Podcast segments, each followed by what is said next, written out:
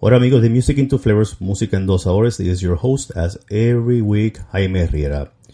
First, let me apologize for not uploading this episode early in the morning. Uh, as if you follow me on Twitter, uh, we were facing, me and my wife were facing the last hours with one of my dogs who was uh, her last breath. Um, and this morning we have to take her to the vet and put her to sleep. So uh, we are very sad because of her loss. She was with us for the last 16 years, and we thought that she would pass away last year when she had a heart attack, uh, but she gave us five more months of life and joy, and we tried to make her to make her her stay for those five months with us a little better. So uh, we're still sad. We had cried a lot uh, and we have a big hole in our hearts because she was she was special for us. But let's not talk about uh, my sad day and let's talk about what happened last weekend. And last weekend was, uh, we can say, it was one of the most magnificent weekends that I had by myself. Uh, I was at the WAMIs. And for those of you who are local to the DC Maryland, Virginia area knows that the WAMI stands for Washington Area Music Awards. And I attended uh, four conferences that day on Saturday, March 30. Uh, but let me just go a little bit back and give you a brief about the WAMIs. What does WAMIs stand for?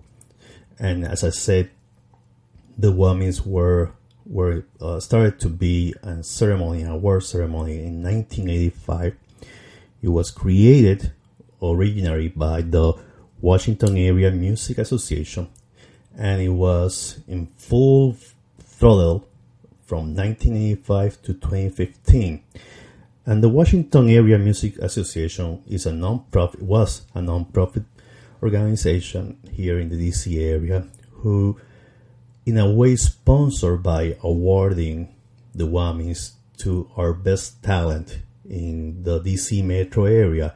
And the DC metro area, for those of you who lives outside of the United States, I mean, includes Virginia and Maryland. And since they were struggling uh, with financial situations, and the WAMIs was not in a way uh, sponsored probably by federal funding anymore, um, music, it, it, went to a hiatus for two years. So 2016 and 2016 and 2017, there were non uh, non award ceremony until the musicianship uh, took uh, took the branding, bought the branding from the Washington uh, Music Association. And it was special because I never thought that the WAMIs will will entail a two days event, and it was magnificent because uh, we had the opportunity on March 30 to attend different conferences, and we have to. I have to give you a little bit of history about who is the musicianship. The musicianship. It was founded by Jeffrey Tribble Jr who is a graduate from Georgetown University, and he is a person involved in our community. He's a person who has taken charge in trying to assist a young generation and bring it to music. And one of his enterprises or new uh, non-profit ventures was bringing back the WAMIs and he did with a grand slam. We're gonna talk about basketball. He he dunked the the net. I mean, he he throw a. Let's put it this way: he throw a three point shot, and it was magnificent because we have the opportunity to listen to many panelists. It was three topics. It was music media. I have it right here written down, so I have to tell you now. It was music media, uh, music business and music impact. And there was a conference of 45, 55 minutes between them. So there were three topics with different panelists from 9 a.m. to 5 p.m. So just imagine that in music media we have four different conferences.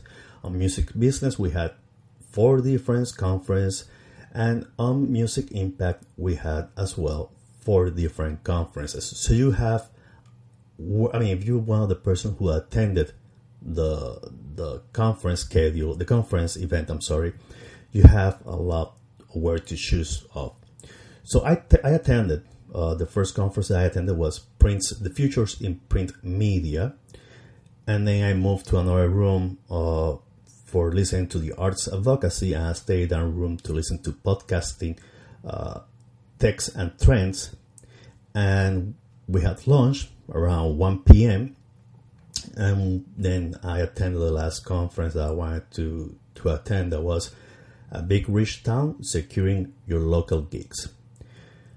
In this episode, you will not listen any, I mean, to me interviewing anyone.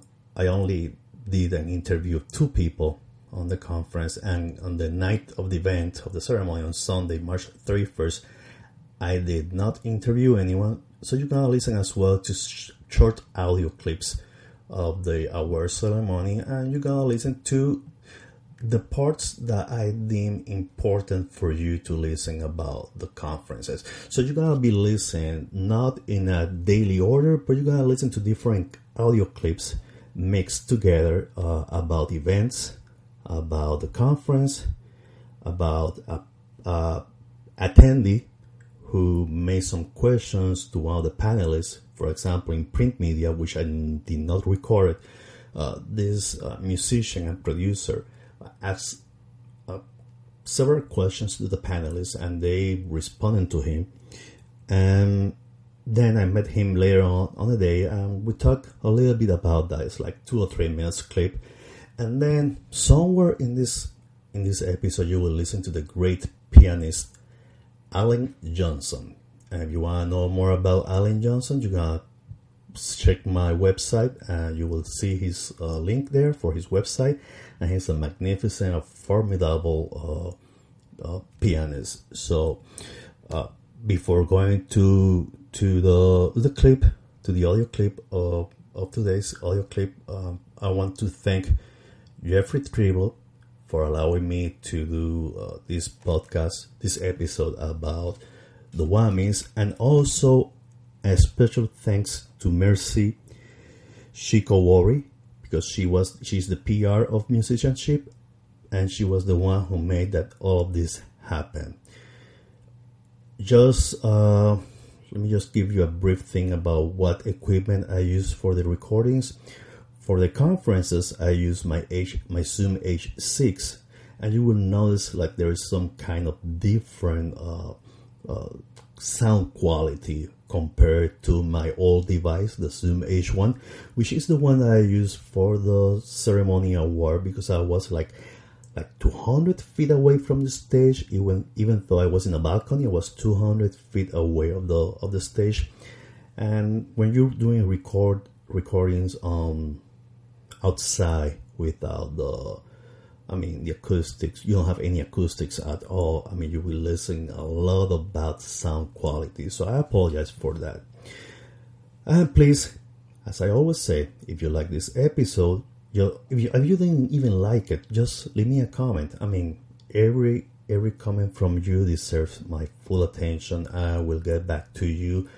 Very, I mean, you will be shocked if you if you notice that, I'll get back to you as soon as no one else will do. So please uh, comment this episode. Would love to hear your thoughts about the Whammies, and if you want to be part of this of this uh, venture of helping young kids into music, visit uh, the musicianship website. It is www.musicianship.org and there you might have a, a tab where you can uh, click on it and donate whatever sum of amount of money you want to. So please help Jeffrey Tribble bring more kids to the to the stage and make DC metro area one of the best music scenes in the whole United States.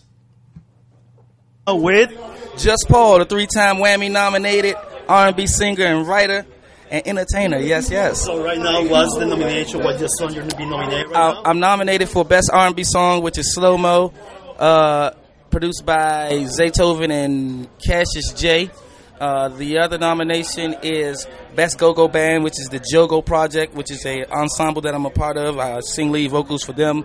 And Best Go-Go Song, which is Dear Draylen, written by myself and Elijah Balbed of the Jogo Project. So that's three, that's three different joints. And uh, it feel good to be here. The weather's nice and the event is even better. And tomorrow's gonna be great, right? Yes, it's Yeah. gonna be incredible. So, thank you so much for your time and wish you the best. Yes, man. And If you're listening out there, man, Whammies DC, man, we're gonna walk away with a whammy. It's just Paul, coming baby. back again. Yes, After coming back again. Yeah, after the little slight hiatus, man. Just Paul, Southeast DC's own, internationally known, handsome and grown. You know what I'm talking about? It's just something slight like a handicap pillow fight. It's just something small like Iverson Mall. Man, have a? Do you have? This first clip, as I said before in my intro, is about arts advocacy. And we have four panelists from the from in this conference who were talking about how much struggle or how much strength they have to put in their mission of advocating for music in DC. So let's listen to this clip. or only a political of city.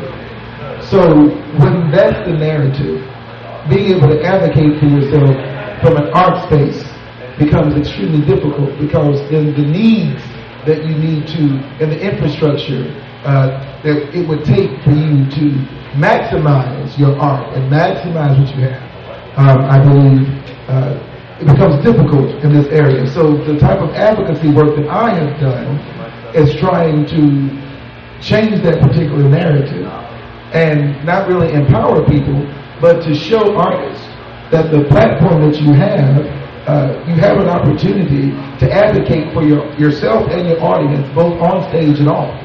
On stage by giving a damn good performance, excuse me, a very good performance, and then off stage by being abreast and aware of the needs of your audience members and your genre, and taking those needs and attaching your performance to a solution.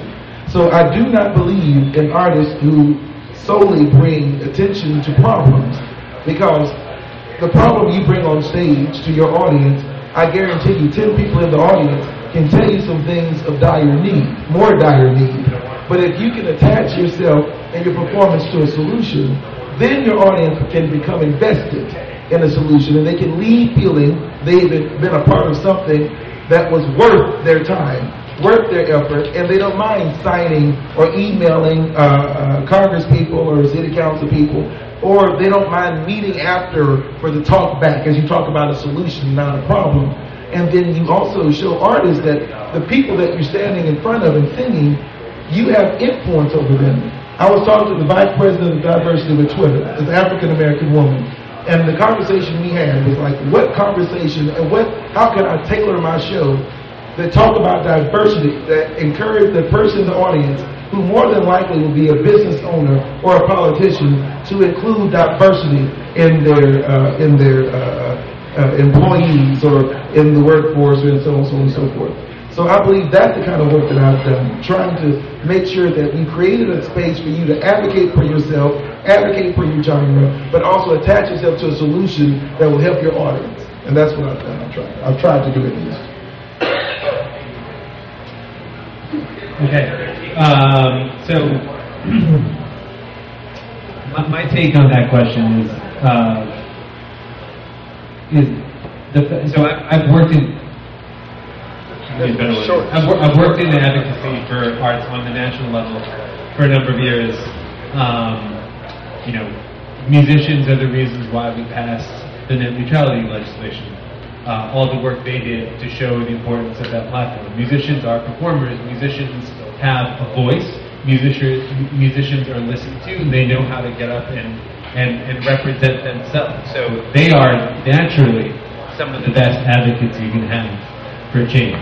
Um, so I've been working with music, musicians at a national level, and so now to work on a local level, um, it's it's seeing what is happening in this city versus cities around the country, and seeing how different people understand the importance of their music community is very eye-opening. We, Aaron and I, work on a conference as well in the in the fall, the Music Policy Forum, where we bring in people doing amazing work in, in different communities around the country and see how they're how they're uh, you know spreading funds around or, yeah, around the world, how they're how they're spreading funds around, how they're what resources they're offering to musicians to grow those scenes in these different cities. And and I'm always thinking like, what can we do to bring some of that here? Because it is a town where even our political folks are influenced by the national politics in the town. People that run, you know, people that run politics in Seattle come from the fucking music industry. Because that's where they come. That's the industry there. They come in, they go in, and they're in the government, and they represent the music industry, and they created, uh, they created a music director for the city of Seattle. People in DC don't come from the music industry. The politicians in DC come from, they couldn't make it on Capitol Hill. Sorry. Um, so they're, so they're working for DC government. Um, but they have no clue. The agencies have no clue. They do not understand the needs of the arts community. They think that they want to do stuff themselves and that'll solve the situation, but they don't hire musicians. They don't provide additional funds for musicians. They are just straight up bureaucrats and so we need, as the music community, to get in front of them and say, look, for housing, this is what's needed uh, for for food, for for access to resources, to bring in industry, for performance opportunities, change your city code so that we can have more places, so that there are more places to perform. Um, and and you know the city doesn't know about this, so if it's not for the arts community and the musicians, no one's going to inform them. So advocacy is extremely important, and the music community has a loud voice, and we were able to roll back. I mean, the most obvious thing, the piece of legislation we changed was the the, the, the, city tried to stop uh, buskers from performing on the streets. And we all we sent out an email, we activated the community, they got over 300 letters from the music community telling them that, you know, this is garbage legislation, and then they stopped. And now, and now we're, they're trying to put new legislation, but they realize unless they listen and adopt the legislation we propose, it's not going to get it's not going to get accepted, it's not going to get voted through. So they have to understand that they have to listen to the music community. Sorry, I don't know if that answers the question. I spoke too much. Hi. So um, the Arts Administrators of Color Network is rooted in racial equity and social justice. We are in a country that was not for us. Um, we're rooted in white supremacy in America, and so any space that we come into is a space of, uh, of revolution, resiliency, is a space of resistance. And so uh, when I think about all of the people that I know within the network, we have over 1,200 members in DC and Baltimore metropolitan area.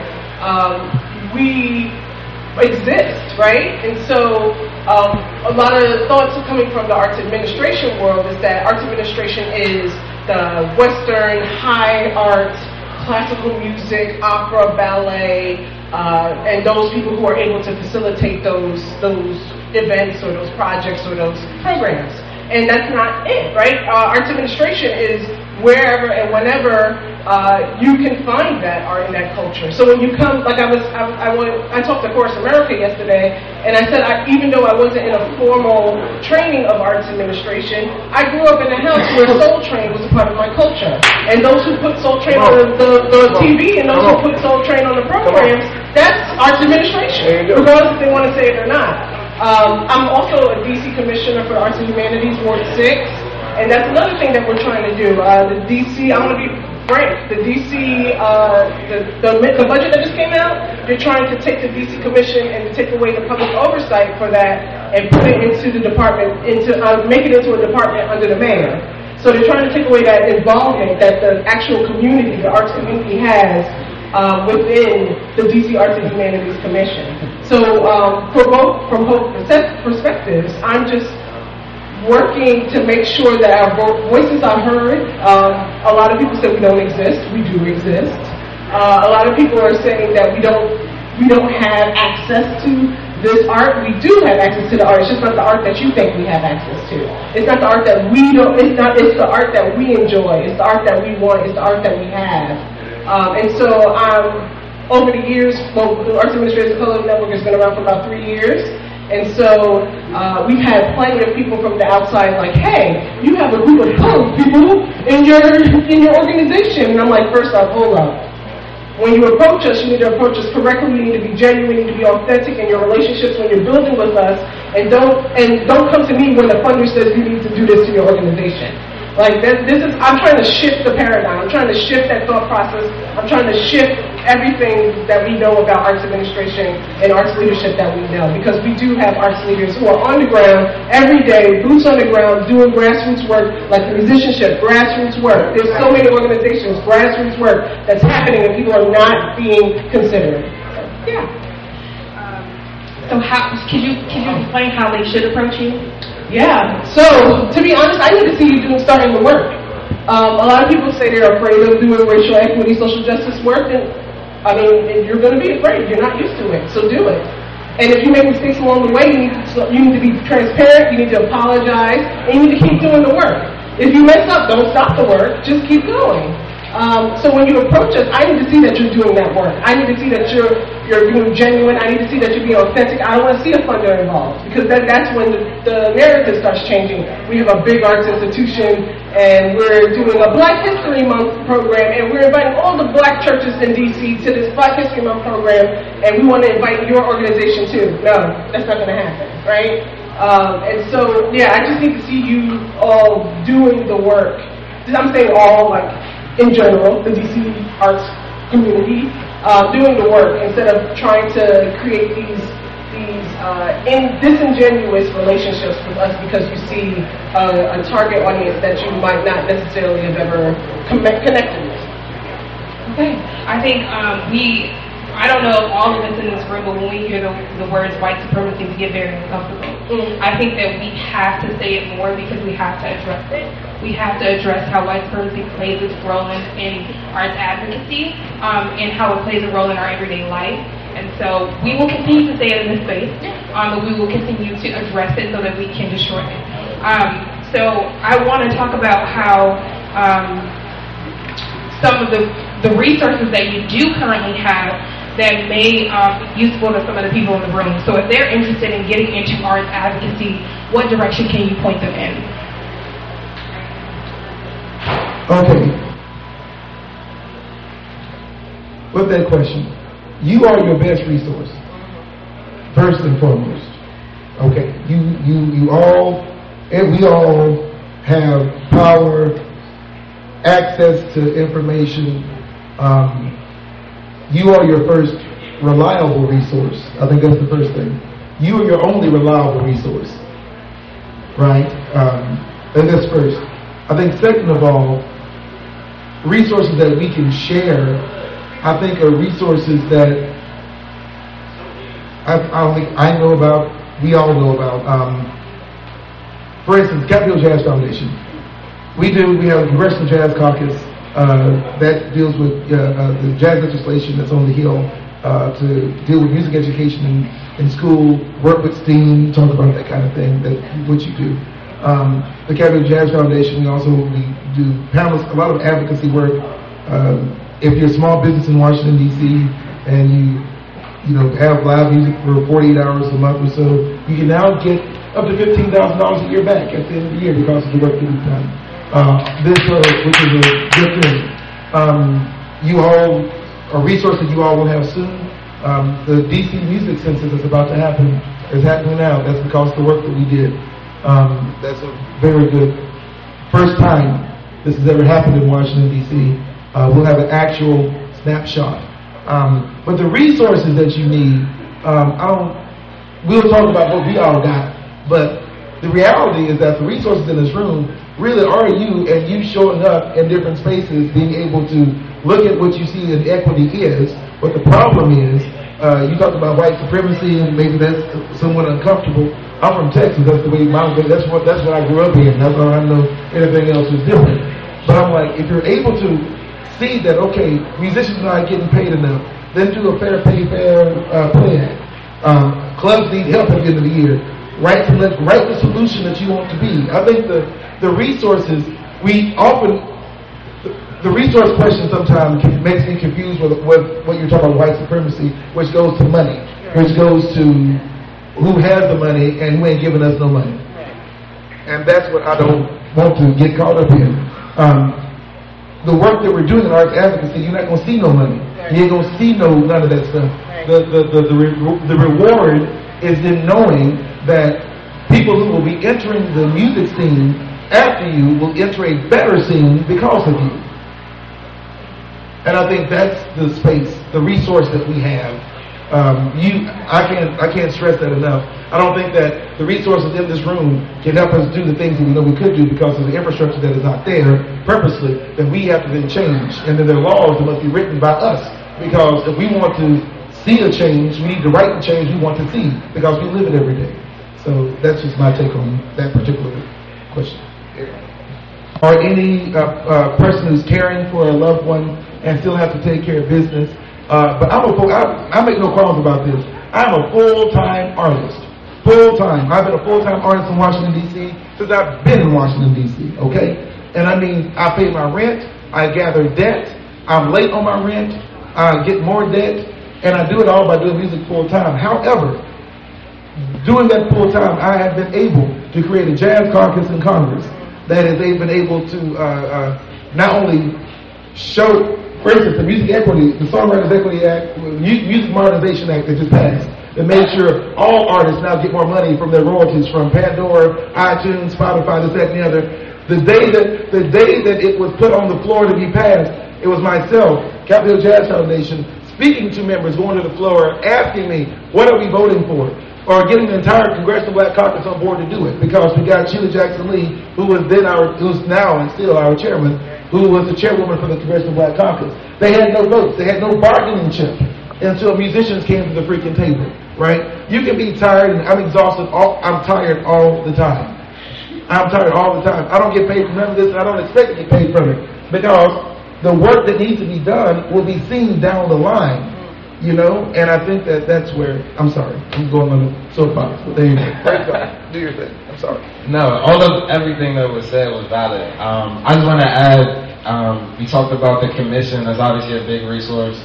Um, you look at uh, the Grammy chapter of DC; they have their pulse on a lot of the advocacy advocacy things that are happening um, in the city. But I think the most important thing that was said, and I'll echo it again: us working together. The power is in unison. When the arts community finally bands together and says, "This is what we want. This is what we expect," they're gonna have to listen. And I think even if you're just getting into it, if you're a new artist, connect with other artists that have been around it a lot more. Connect with um, some of the organizations we just talked about that have their pulse on what's happening, like the new legislation that just came out, and make sure you stay connected. That's how we actually build and sustain a community that can have impact.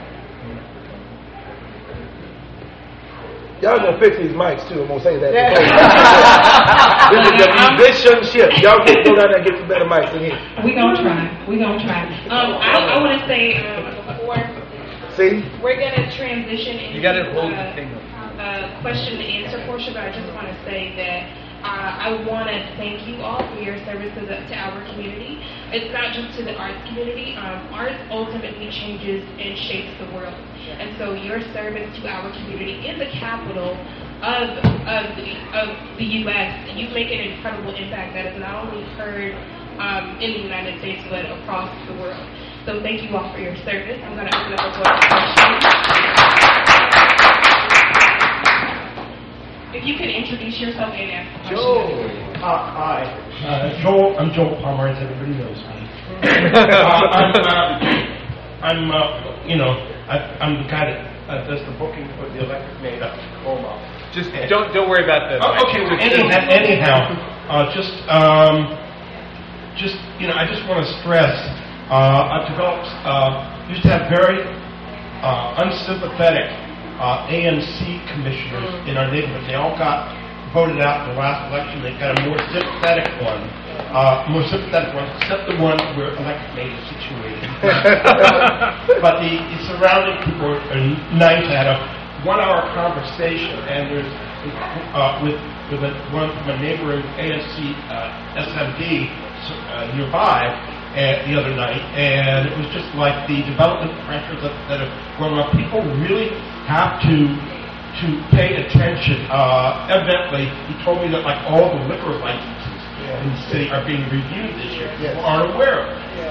Uh, you know, so it's like tavern licenses up and down Georgia Avenue that are being reviewed, and that, that all gets subject to the ANC and the NIMBY. That's right. You know? That's right. And it's, people are just, uh, you know, it's like, you know, I'm, I'm, I, I sort of went there because I didn't know what was happening. There's like four developments like surrounding us there that threaten to like put us out of business or price us out. And so we have, we, we have to be, uh, you know, we have to we have to be uh, cautious and and uh, and active in that.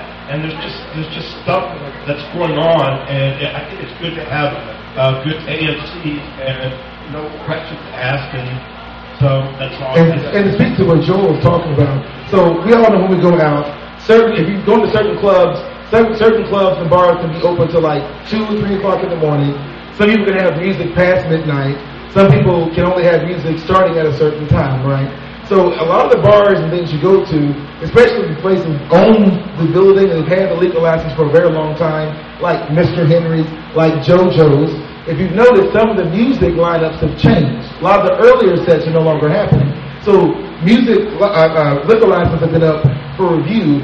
The reasoning behind why they have uh, the type of license they have has been up for review. So many of them during this review process has had to change how they offer music. So for instance, JoJo's had to get rid of their earlier sets. Why? Because Why it's that part of the? as part, as part of their review process, and they're trying to figure why do you need this, and has and the community has to vote if they can actually keep. If they needed a reason to have music earlier, so they're all they're doing the whole project again. A year. Yes, a- a- that's what I'm saying. So they had to stop their earlier set. So a lot of places that you play, you wonder why the times are changing. This is why it would be helpful for you to go to the venue owner and ask if, there, if there's anything you can do by offering your email list and saying, hey, can I send something out to my email list in support of you keeping your tavern type uh, license? Is there something I can do to support you being able to be open these hours? You don't have to give them your emails, but you can email your list and say, hey, please email this person saying we want to make sure they can have music these times because it helps these musicians or whatever. And that could be more help than you can ever imagine. Thank you for bringing that up. I forgot about that. I also, you know, when we talk about advocacy, there's There's the artists. you know, artists and business owners and how artists can help advocate for the venues they love, but there's also just the general advocacy from music lovers and people who aren't actually artists. You know, that's very important. I, I said this at something I was speaking at last week. I was like, look, if you're if you're old school DC, you know, you've been here around, support your artists, support those venues that you love, support those art, like, make sure you're getting out there and actually supporting them. It's so easy to sit at home and watch TV, right? But like, do you take that extra step and know that know that these places are in trouble and the places that you love need your support? Take, take an extra night and, and go out, go out and go go and watch a show, go and support venue. But make sure the venue is doing the right thing. Make sure the venue is paying artists. Make sure if it's a venue, you're going to you, you're going to open jazz jam at Mr. Henry's. Ask, are they paying the artists? Are, are, are people getting paid? Are you know make sure that there's you know support the artists, support the venues also that you know that have been around doing good work. And and, and, and the new and the new new DC, learn about DC culture, learn about DC, learn about the historic venues, learn about the importance of venues, learn about the the, the, the history of these genres that make DC so important, and also don't just chase the free bar. When like I've seen like people come up to venues and be like cover, oh no, oh no, you're gonna go and have a great time. There's live fucking music, and you're gonna and you're gonna pay ten dollar cover. I don't understand. Like it's crazy. You go to Tacoma Station and it's like thirty dollars go go night, no problem. But these 24 year olds are like, fuck that, I'm not paying 10 bucks. It doesn't make any sense. Oh, like how is this? Like like how are you going to sustain music if if you're not paying like a cover for music? So so everyone has a responsibility to maintain, you know, and pay for their music and support the venues and musicians they love. Yep. Thanks so much. it, that can be a tall order to people who are uh, under uh, Gen X. I'm, I'm a millennial, Okay. so in defense of the those who are in the younger uh, generations, the, the millennials and, and, and such, considering that DC has held the record in uh, the in a few publications for the fastest rising rent for the last seven Oh, years yeah. straight, rising an average of 33% every year, whereas the minimum wage the, uh, and salary has risen by, in the service industry, for example, which is one of the largest employers in the city, has not changed since 1985. Uh, tips, yes, tips, uh, tips are, uh, you know, are, they're, they're subjective, but the minimum wage for the service industry is still was it two thirty five is was it still two thirty five an hour uh, for the service industry before the house has to make up for uh, for tips or, or, or may not have to make up for tips.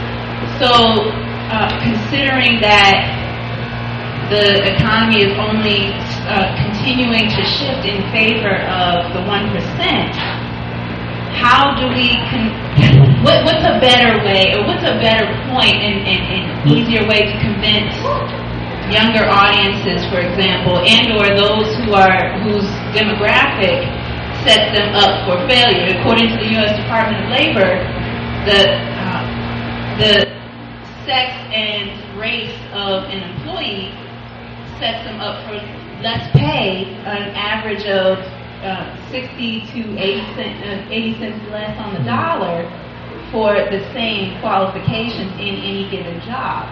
So, so there are two, two, two, two answers to that question. One, the the example, you know, obviously any example lives within a bubble. The example I'm talking about is you go out to U Street or whatever, and you know the place that has live music.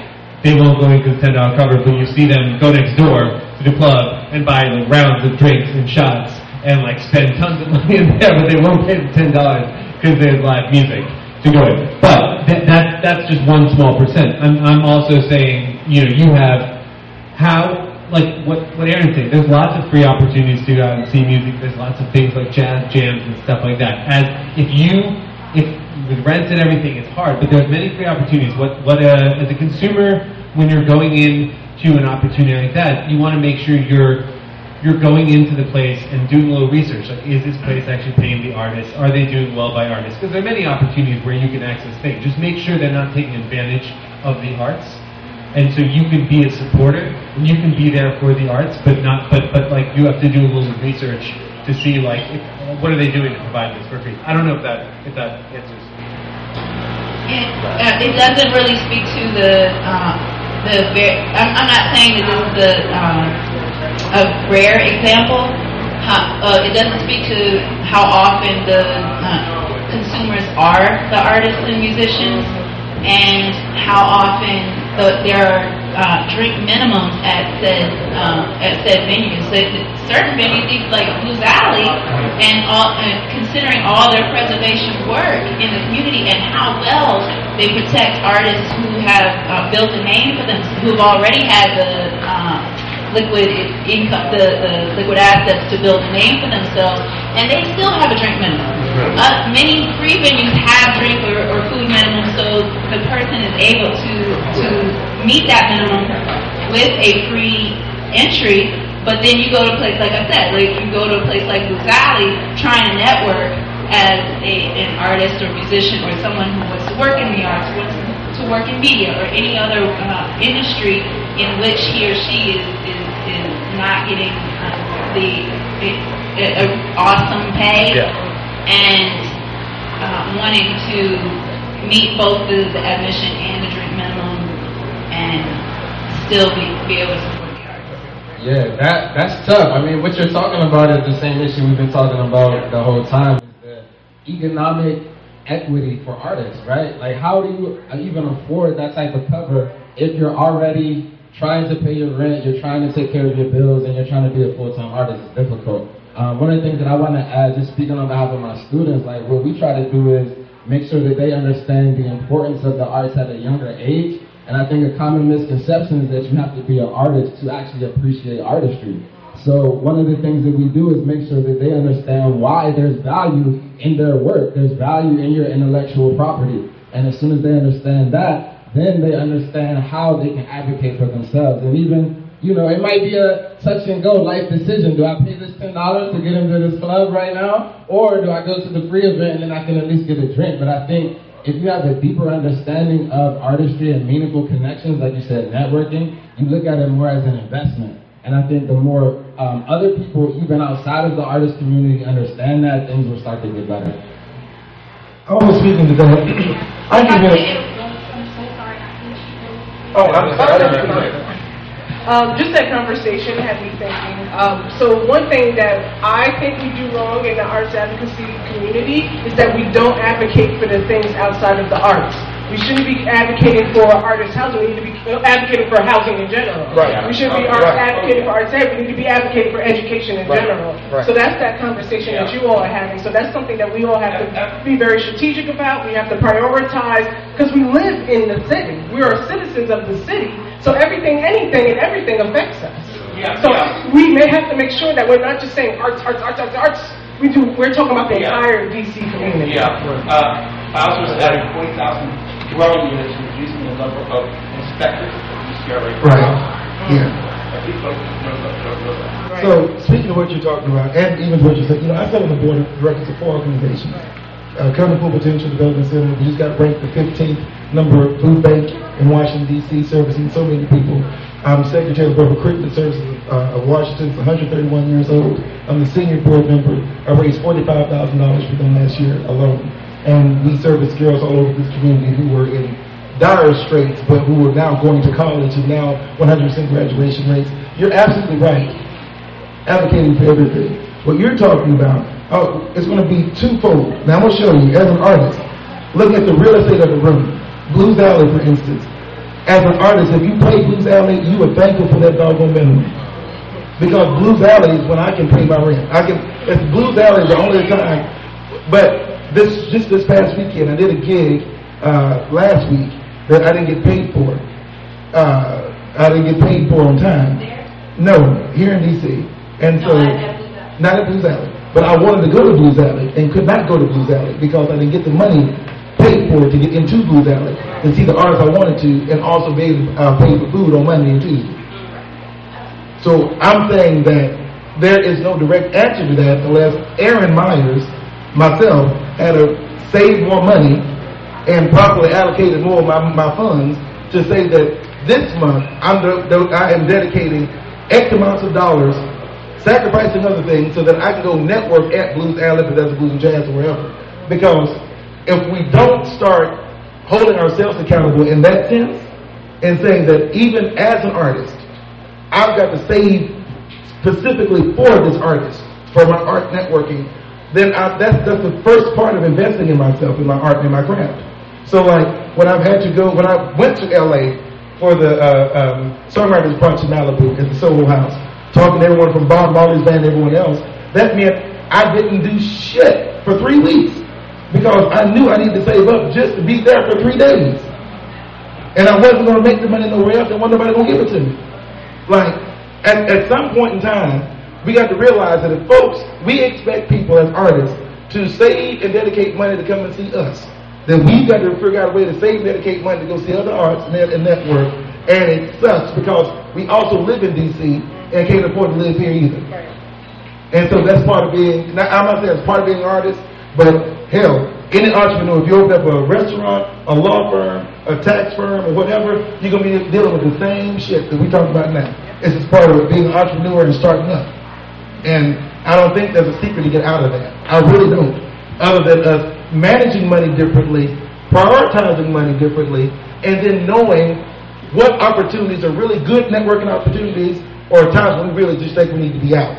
And those, those times we think we need to be out, need to be in craft, uh, perfecting our craft and working on our plans. And that's just what I think. If the real estate of a room, if you think of a real estate of a room, if a um, instance like Blues Alley, Blues Alley sits 125 people, uh, they set the ticket price and how much they can make on those two shows based on what the house can take and survive and do upkeep upkeep on a historical place, but also make sure the artist gets paid equitably. and the equitable amount, goes to what a hundred or two hundred dollars was back in 1917, 1920. Using inflation and seeing it's about what you make. I can make about two or three thousand dollars in Blues Alley for a gig. That's what I should be making in, in, in, in the first place. Instead of the hundred dollars they fucking give it give me late. And it's crazy because as an entrepreneur I had to move to this space. I didn't get paid for a gig I did on Saturday, the last Saturday, but my band got paid. This is so exciting. It's not like the radio. It's like you get to see people and do things. so next we have the nominees for Best Electronic Techno Artist, and the groups are Steve Steps, Will Eastman, Russell, yeah,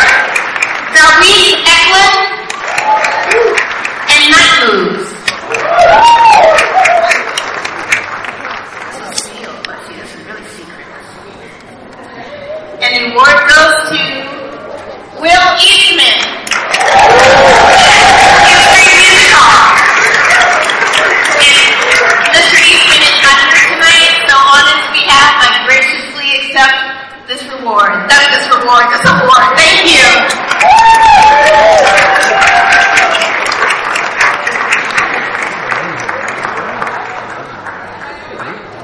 All right, all right. We are keeping the show moving. If you are a presenter for events 11 through 13, please make your way backstage. Now, earlier tonight, I mentioned my show, The Sound. And I'm so happy to be a part of it because I get to interview local artists and have live performances. We actually interviewed 13 DC area artists and had 13 live performances in just three days. And it, it was a lot. It was a lot. But it was all thanks to the Office of Cable Television, Film, Music, and Entertainment. And they are filming this entire show tonight, so smile for the cameras. You're going to be on TV. Also, sign up for our mailing list at wavingcc.org if you want to know when it's going to be broadcasted so you can DVR yourself on TV, take pictures, tell everybody you're famous, because we're honoring you today as well. On the next on the next clip that we listen now is about podcast tech and trend, sponsored by Chuck Levin's music store, and was moderated by Adam Levin, the grandson of Chuck Levin, the founder of the store. Jen, from the marketing perspective, um, you know, what's the importance of a podcast, and how do you kind of position that with what you're trying to do for your, for your customers or for yourself? Yeah. Um, so I think right now an interesting time period because in 2018 podcasts were adopted industry wide. So a lot of people will say, "Oh, I'm just going to get a podcast." I'm like, "All right, hold on, hold your horses. What's the point of the podcast, right? Like, do you need is is it is it going to achieve your goals?" And I think that's the first step is to identify the why are you going to start one. Um, and then for me, I use a podcast as a lead generation tool. So yes, of course, it's a social impact mission, which is awesome, but I also have people on who I would like to either have as a client or can lead to, you know, potential clients down the road. Right? So I use it as a lead gen tool. I typically recommend to even clients um, I'm in the B2B industry and B2C, I've dabbled in both. But from a B2B perspective, if you're trying to have on, like, let's just say you're a tech company and you want to, um, you know, uh, have, let's just say Amazon as your client, right? You would want to have someone from Amazon as a guest. It's a great, like, let's start dating, right? And then they, who doesn't want to be interviewed? So you kind of get them in the door that way and then start to build that relationship. Um, and then give that to them to put on their social platforms or you know email marketing website.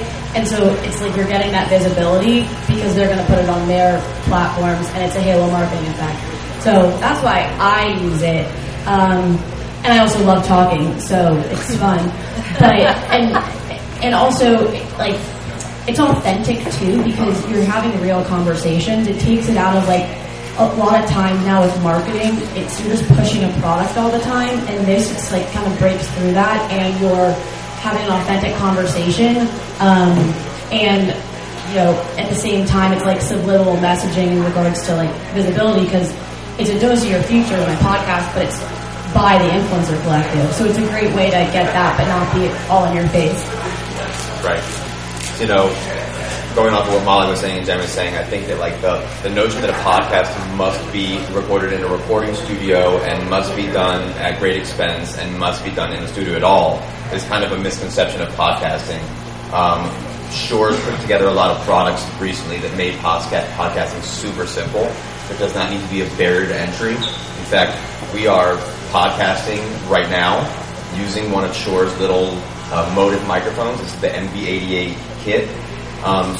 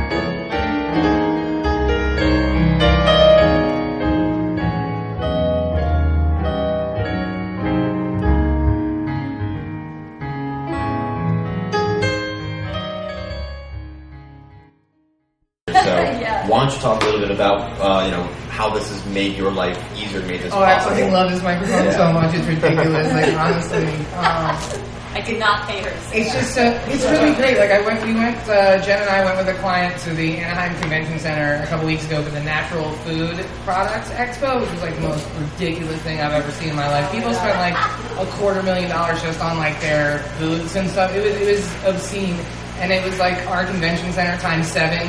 And there was thousands of presenters and brands and noise everywhere. And I took that thing and I got like impeccable sounding quality interviews in 4K from all these people in this huge loud room and like the audio I can't I can't say enough good things plugs right into your phone. Your phone's like oh you want to install this app? It's like well yeah sure. And then it just works. It works off your own camera. You can do it in selfie mode like we're doing right now. You can like record other people. You can change the direction of them. I can't say enough good things and it's easy. It's really easy. So and it's 250 bucks. Go buy that shit. It's amazing. Yeah. Thank you. And you know, another thing that you kind of you know, I got it. where where podcasting kind of seems like rocket science. Sometimes you made a process that is not rocket science, and you're not really there's not intensive editing going on. You're really about getting quality the first time. So can you talk a little bit about you know what what went into setting up your podcast studio and and, and why you kind of picked what you did and Well, so for me, it started uh, with One Love Massive. We were doing these series called Back to the Go-Go and uh, Factory Floor Sessions, where we were doing hour-long band live streams, like through Facebook and YouTube.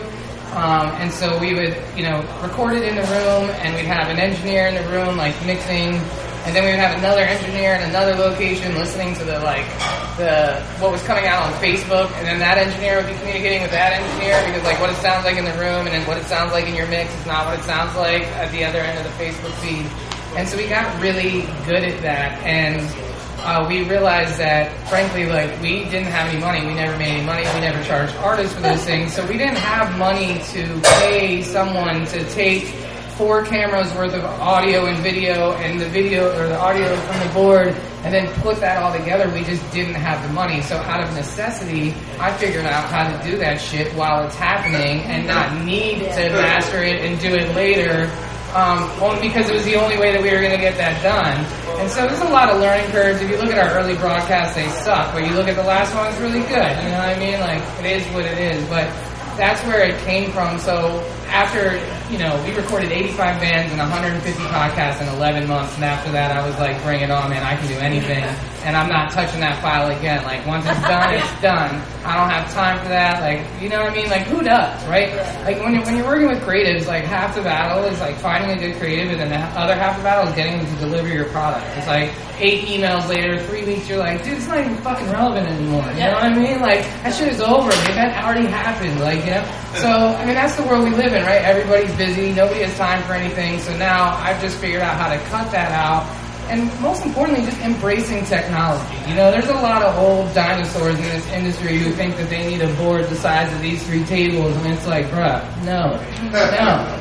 You know what I mean? Like, I paid six hundred dollars for a camera, like an ELPH point and shoot, like ten years ago. That like was like, you know, might as well have been a disposable camera compared to what we're all walking around with in our pockets right now, right?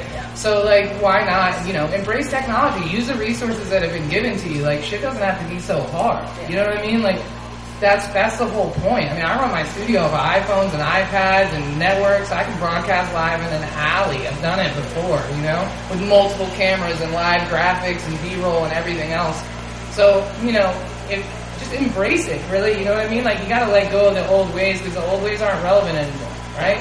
It's like anybody owns a recording studio. You used to have to have like a half million dollars to build a recording studio. Now all you need is like a couple apps and like the right piece of equipment, and you can do the same thing that like these giant boards would do back in the day. That's just where we're at. I mean, Mostly. yeah. I mean, it's still value in studios. Yeah, Yeah. still Yeah. value. Right, Respect. but like, don't let right, don't let perfect be the enemy of good. Like, I'm not gonna win a fucking Grammy with my podcast. You know what I'm saying? Like, that's not gonna be played on a nightclub sound system. Like, I'm not. You know what I mean? And I think Like, that's super important to, to Yeah. appreciate here is like, let's appreciate the medium by which you're listening to a podcast. Right. You ain't listening to it on this. Right. So it doesn't need to be recorded in a place like Bias that might have the stuff that can make it sound awesome on this. It can be recorded like this because it's being, it's ultimately consumed on your phone anyway. And something that I think that Molly and I have worked a lot on like looking at gear and stuff like that and from, from where I sit, you know, the idea is being able to capture whatever you want to capture, sounding as best as possible, and that's it. Just as best as possible, as easily as possible. It does not need to be rocket science. So these are tools. It's not like, you know, you don't need the most expensive microphone in the world because it doesn't matter. It, it, this sounds good. Like this is cool, and this would be a good podcast because if you listen to it on your phone. It's going to sound totally fine. You can hear my voice. That's all you need to hear. There's not kick drums. There's not hi hats and flutes and guitars and saxophones going on around this that, that you need to mix between. It's my voice. It's Molly's voice. It's Jen's voice. It's Laura's voice. So this is not. This doesn't need to be a very complicated endeavor. It can be very simple, but the idea is getting the right equipment so that when you do have that opportunity to capture something like this panel that's happening right now, we didn't have any other equipment to record on. Molly just pulls out her phone, puts this mic on, and this content's going to be good enough. It's going to sound clean enough that we can put this on a podcast later tonight and start working on whether we want to monitor achieving our goals of whatever our podcast is supposed to be. And that should be the idea: that don't let this be the barrier to what you're doing. You will have a, you have a voice and you have something to say, or you have other objectives. You should be able to do that fairly simply. It's whatever. The other part of it is the, is the work. The recording of it should not be the really hard part. That takes an hour. What you do after that is, is really important. Um, so At the Women's Conference event the day before the awards ceremony, I'm here with one of the attendants. Your name? My name is ADST Music. And ADSD is a producer of hip hop, rap, and everything related to that genre, right? Yes, yes. So how do you? I mean, how? What make you come to this event? Actually, I am a contributor for the best rap song. I produced that. Perfect. Um, a song by The Grays called Say What. And also best rap album of the year. I produced three songs on that for The Grays as well. So, how, I mean, you have attended how many conferences? Like three? I mean, there's like three conferences already right? Yes, yes, yes, yes, yes, yes. So, have you seen the, the speakers or the or the panelists addressing the issues that concerns you the most? Have you seen them as answering all your concerns? Yes. Um, um, in the uh, one earlier with the journalists, one of my questions was as far as how to get to them, as far as better access, because as you know, it's a very wide market, and an event like this is really where you can only interact with them when it comes to these type of conferences. So for me, getting that information from them as far as how to contact them was invaluable and how to get their attention, as you would say, your sales pitch. So it was great. I did learn a lot with that. Yeah, and it's a great place to do some networking as well, Oh, right? most definitely, most definitely. This is a place where you would need to be at, so you can learn what people are doing, get cards, interact, and interface with people. Because you never know what you can get from that individual to help you with what you're trying to get with, as far as whether it's your project or if you're a producer or if, if you're a DJ. You know, anything um, dealing with music. This is the place to be, especially here in the Washington D.C. area. How you see the DC area as a music uh, setting? Do you see it driving, or do you see them like picking up the speed to compete with Austin and Nashville? Um, I think one of the things that's hard here is that it's a lot of people where we don't know what the other is doing. It's still kind of like you have different segments and a lot of people still are not coming together. This is great because it brings people together because it's kind of like in the sense of where you're on your side of the room versus the other. Things like this help.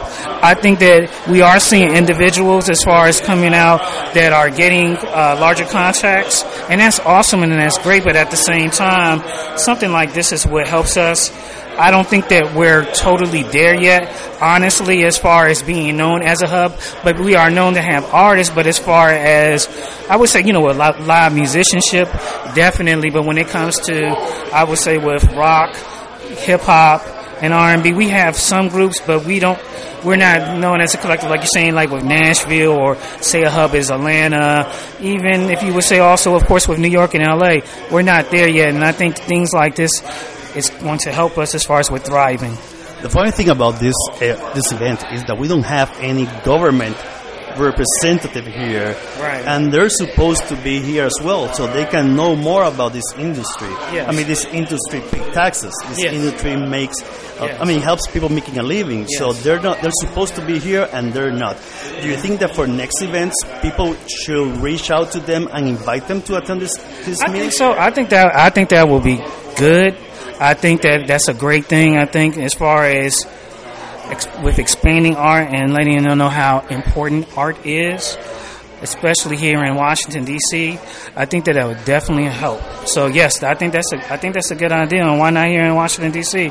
I, I think sometimes what happens is is that a lot of the things that we do might be considered a disposable art and, and, and, and value added. I think coming to something like this, you get the value added and you see what people bring to the table with their contributions. Well, thank you for your time Thank you, and enjoy the rest you. of your day. Thank you. This last clip, you're gonna listen the topic of how to secure a local gig. That was the topic I was telling you about the big rich town, how to secure a local gig. And that's the last clip of the conference and of this episode. to be on your website. We want it to, we want we want you to be promoting it on Facebook and all the other social media. And if you're not, you're not doing your part. If you're, I so, I see a lot of artists get those plum opening spots, opening for a national act, or even co-build with another local act, and they think, well, I'm just the opening act. and They're going to carry the show, and so I don't really have to promote. I'm sorry, that's wrong, wrong, wrong. That's a sure way to not get booked back. You're a partner with the venue in promoting the show. It's not just that the promoter is the only one responsible for that. And if you're not doing that, you're not going to get asked back. Um, I would, you know, there are, there's a rumor, in fact, let me back up. At this level, at an entry level, where you're trying to build your following and your reputation, there's not a lot of money to be made. And if you're looking to make a living at this level, you're barking up the wrong tree. It's all about building it up, building it up, okay? And so here's what I'm going to say what, where I get a lot of dial tone kind of blank stares when I tell artists you need to be buying Facebook ads for your shows. And people go, What? I'm supposed to be spending money? I mean, I'm looking to make money. And my response is, You're mistaken. At this level, there's very little money to be made. You need to be building up your visibility in the marketplace and letting people know that you're doing these cool shows. Okay? You will get to the point where you're making some money. I often jokingly quote others and say, if you stick at this for a long time, you can actually make tens of dollars. Um, you know, the the money is made when you have regular airplay and you're there's a demand for you both in your home market and elsewhere. And you, you've got this visibility in, through media and through airplay. And the other thing I get deer in the headlights looks from people on is airplay. People think that's not accessible to me. And so they don't even when they when they release a recording, there's no promotion plan, there's no even attempt to get airplay. And if there is, it's a kind of blindly sent CD to somebody who they got a name off of a website or an email list or something. And there's little, little to no follow up. And in this business, there's an etiquette. There's business etiquette. And part of that business etiquette is not sending stuff cold to people. People who are in the position to buy talent for a venue, we are besieged by incoming inquiries about playing. And just imagine the desk of somebody who receives, whether it's a hard copy CD or digital files. It's a massive amount of incoming stuff, okay? And we do our best to review whatever we can, but people like us who, who've been doing it a while, we've already got a, a kind of a, a bucket list of the artists that we want to pursue already. National acts, local acts that we know are going to put the butts in the seats. When I came to Bethesda Blues and Jazz, literally, maybe one go-go band had played there. I brought go-go into Bethesda, and now all the go-go bands play there. Um, you kind of have to um, know the venue and know the market, and you've got to go after it. Follow up and follow through is essential. Imagine your own inbox, if you will, and how much email you get. And the emails you get, the ones you read, aren't the ones that are pages long. They're the short ones, right? The brief ones. Put yourself in the position of the recipient of the, of the email you're sending to a talent buyer. Short and sweet is where it's at. What worked for me at Bethesda, if it was an artist that I didn't know, a YouTube video. One YouTube video that strongly represents and accurately represents what you do as an artist on stage. And one short paragraph about who you are, what your style is, and where you've played. And that's all I need to know in order to know whether you're even in the ballpark of what I'm looking for. Once you get lengthy, I'm on to the next email. I'm not even reading what you sent me. And, and it, I think you have to be respectful of people's time in that regard. I think a lot of people, you know, there's only so many hours in the day, there's only so much time you have to read all these emails. So if you have a powerful, short, not a, not a 20 minute YouTube video, less than five minutes, three minutes. If I can see in three minutes how strong you are as a performer, wow, I want to know more. Do you mind? I'm always telling artists to um, get on the radar. You know, it's like I look back and I think, well, how did I get some of these gigs at the Birchmere or Bethesda Blues and Jazz, and why did they choose me? Why why did I get the gig? And um, I know there's several reasons, and one is that I have a knack for getting on people's radar. And um, like if I like if I didn't know Tom, I've known him now for I don't know 25 years or so. or so.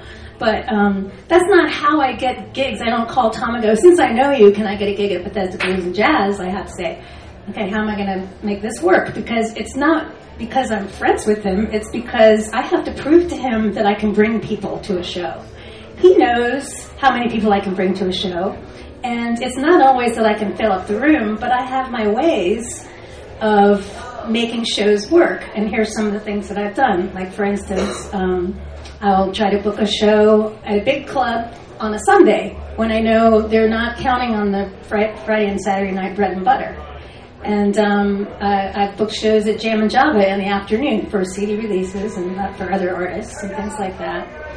Um, uh, another thing besides getting on somebody's radar, like if, if you're going to a a conference or something and there's going to be somebody there that you've met before, it's a good idea to meet them again. Don't go, oh, I already met them, I'm going to meet somebody new.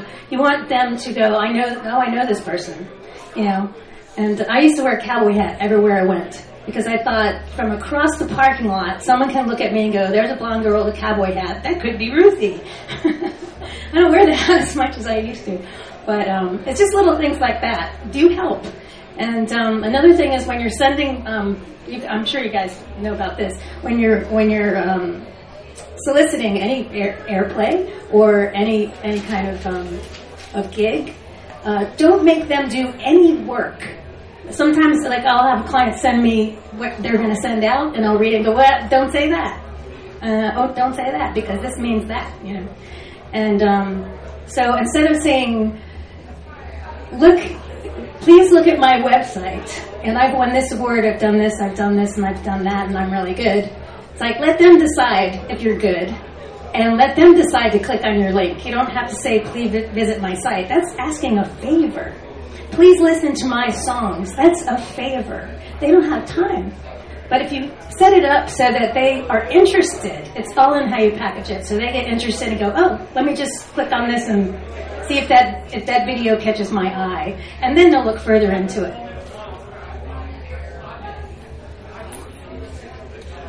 Well, I all everything uh, Ruth and uh, Ruth, Ruthie and uh, Tom said. I I uh, book local and national acts, and most of the local acts that I book um, are through word of mouth.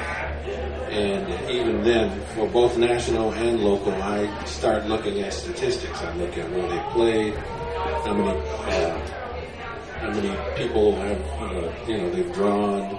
I look at their social media. I look at uh, you the videos. I look at all of those things to make the decision because at the end of the uh, day, you want to put uh, um, bodies in the seats. I mean, my, most of the venues I, I, book at are 300, 500 or, or, or more. And a lot of times, uh, you know, I'll get an act that has played maybe Blues Alley and done a couple of shows. Well, that's 200 people. Well, I need a three, I need 300 people. So, or I need 500 people. And uh, it's it's not as easy as it seems, you know, to, to put that many people in in a uh, venue, especially if they're not that well known. So, I, I, I recommend that artists, uh, you know, get their get their stats up and, and try to generate as much um, publicity around themselves as possible. And it's not easy; uh, it's a lot of work. And Tom did mention uh, Facebook. I, even for my radio station, I, which is in the building stage, we uh, spend money on Facebook just to generate interest and generate activity and generate energy around it. Um, because it's a it's a cost effective. It's twenty bucks. You reach thousands of people. It's a very cost effective way, and it, and it's really smoke and mirrors. It really makes things seem larger than they are, but it creates activity. There's some something. Uh, there's a radio. I'll give you an example. There's a radio show. I know this is not about that, but there's a radio show that that's been on Facebook that's been stalking me for at least three or four months, and finally, after and it wasn't stalking me in particular, but they tagged H- DC Radio HD, and so every time they tag that, I see it. And so I've been seeing this thing for months, and so finally, yesterday or two days ago, I said I listened to it. And I said, "Oh, this is pretty good." So I contacted them, and now possibly they'll be added to our lineup.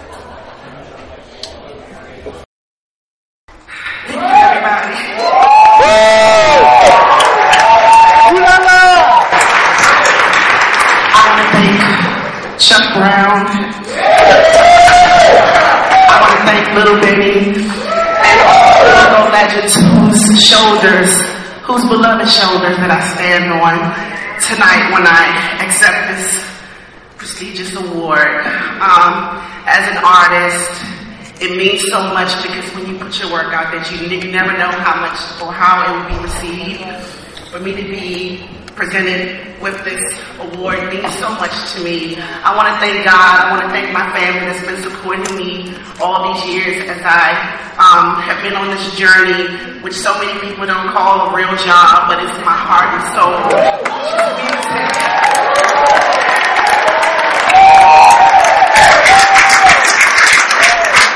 And uh, I want to thank all the musicians that are responsible uh, for helping me bring my words uh, to reality, to bring my thoughts to reality. I want to thank the whole entire go-go community um, for pushing. Um, and I want to thank the Wammies uh, for acknowledging go-go music, which has been so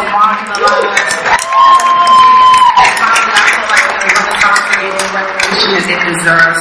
So um, thank you to all my um, fellow nominees. You all are already winners. I'm really, really overwhelmed. And thank you for everybody that supported my album, all the radio stations that have played my album, and all of you guys for the love. Thank you so much. Well, friends of Music in Two Flavors, I hope that you like this episode. If you did, please be sure to share it with your friends, your family members, and your co-workers. As always, you can check my website at www.musicintwoflavors.com and I would love to hear about you. Your comments, as I say in the, in the intro, I would love to hear more about you.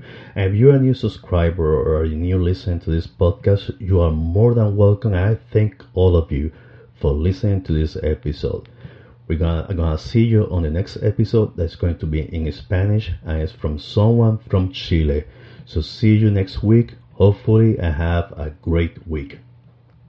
Hip hop artist